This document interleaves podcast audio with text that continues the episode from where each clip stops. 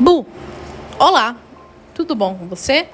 Sou Caroline Salve, sou astróloga e vim aqui para falar a energia deste dia 11 do 3, sexta-feira.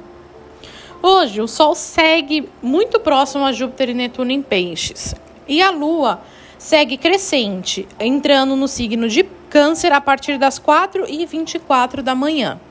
É possível que a partir das 4 da manhã a gente tenha sonhos bem sensíveis e acordemos bem sensíveis e emocionados.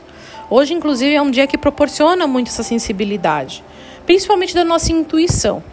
Saem os aspectos tensos que estavam ocorrendo até essa quinta-feira e entram os aspectos mais emocionais, mais sensíveis. Começamos a deixar as coisas fluírem para os próximos dias e não ficarmos tão atordoados. É preciso entender um pouco dos seus sentimentos para também não deixar se levar pela pressão emocional da nossa mente. Mercúrio já está nos signos de peixes desde antes de ontem.